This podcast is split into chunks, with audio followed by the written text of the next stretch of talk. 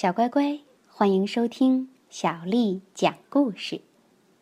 今天，小丽阿姨带给你的是《吃书的狐狸》下集。昨天我们讲到，断了书粮之后啊，狐狸先生变得非常可怜。夜里，饥饿的狐狸先生常常梦见自己在五星级大饭店享用六百多页的小说。可是啊，早晨醒来时，肚子还在咕咕的叫。唉，这种日子再也过不下去了。他想出了一个大胆的计划。尽管他以前一直都是个遵纪守法的好公民，当然啦，如果不算图书馆那件事的话。狐狸先生借来了弗丽达阿姨的羊毛帽子。他戴上帽子，挎上书包，出发了。目标：巷子里的好望角书店。到了书店，狐狸先生一脚踹开门，抢劫！举起手来！他大声的吼道：“快把书放到我的书包里！谁要是耍花招，我就咬谁的屁股！”所有的人都一动不动的站在那里，书店老板急忙把书塞到狐狸先生的书包里。最后，狐狸先生拖着二十四本厚厚的书离开了书店。哎呀，太沉了！狐狸先生想，下次啊，先去食杂店借一辆小推车就好了。哎，第一次抢劫，当然没经验啦。狐狸先生关上房门，迫不及待地翻开了第一本书。就在他贪婪地享受第七本书时，门铃响了。你被捕了，一位胖警察对狐狸先生说：“因为你抢劫了书店。”看来呀，还是有人认出了狐狸先生。尽管他用弗里达阿姨的羊毛帽子罩住了头，真倒霉！狐狸先生努力的解释，没完没了的道歉，但这些都没有用。犯法就是犯法。胖警察逮捕了狐狸先生，把他关进了监狱。现在，狐狸先生每天只有面包和水。看不到任何一本书，甚至连有文字的纸都见不到了。这是针对狐狸先生的特殊惩罚。哼，这一定是中世纪最残酷的刑罚。狐狸先生想：这样的日子我可熬不过三天半。狐狸先生的处境很不妙，可他竟想到了一个新的主意。狐狸先生开始哄骗监狱的看守舒尔兹，他把从书中看到的所有好听的话说了个遍。终于，舒尔兹给他拿来了纸和笔。狐狸先生开始不分昼夜的写东西，他的想法源源不断的从笔尖流淌出来，化成文字落在纸上。他写的纸越来越多。很快就堆满了整个牢房，最后连睡觉的地方都没有了。不过这也不是什么问题，因为现在狐狸先生根本就不休息，他真的是写个不停啊。过了两个星期，狐狸先生的书终于完成了，厚厚的有九百二十三页，简直是个超级巨无霸呀！狐狸先生的口水都快流出来了。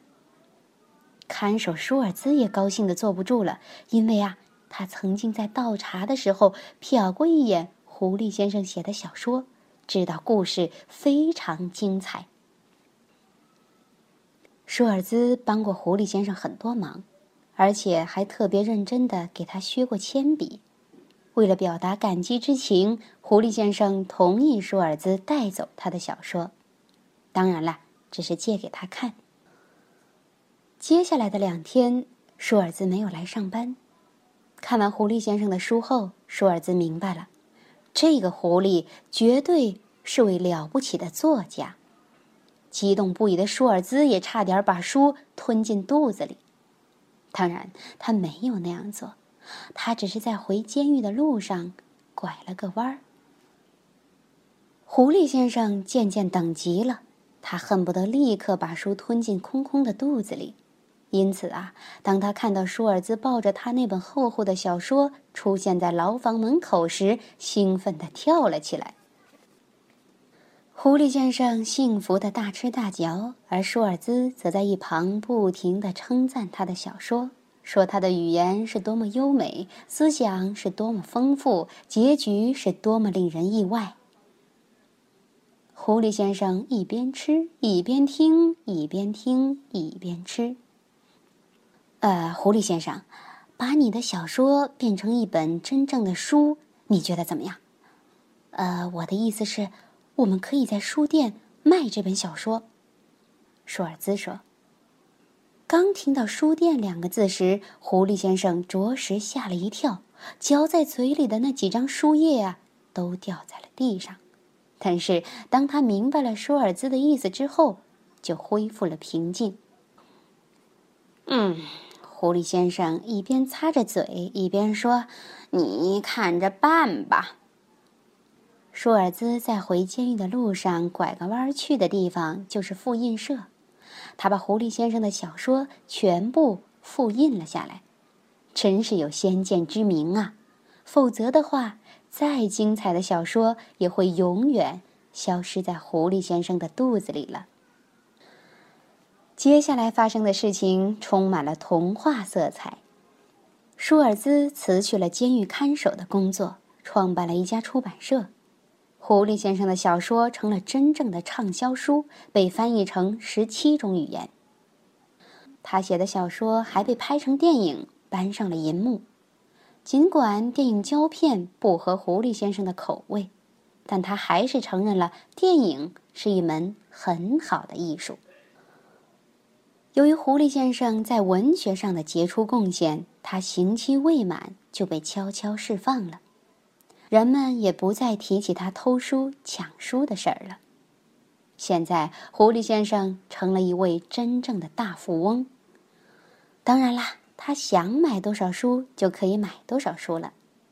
可是，狐狸先生还是觉得自己写的书最合口味，所以啊，写的书越来越多，名气。也越来越大，记者们纷纷来采访他，还有很多专家在研究他的作品。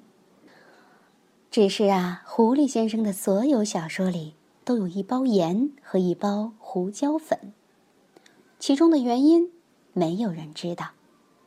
嘘，可不能轻易说出去啊，因为这是我们的秘密。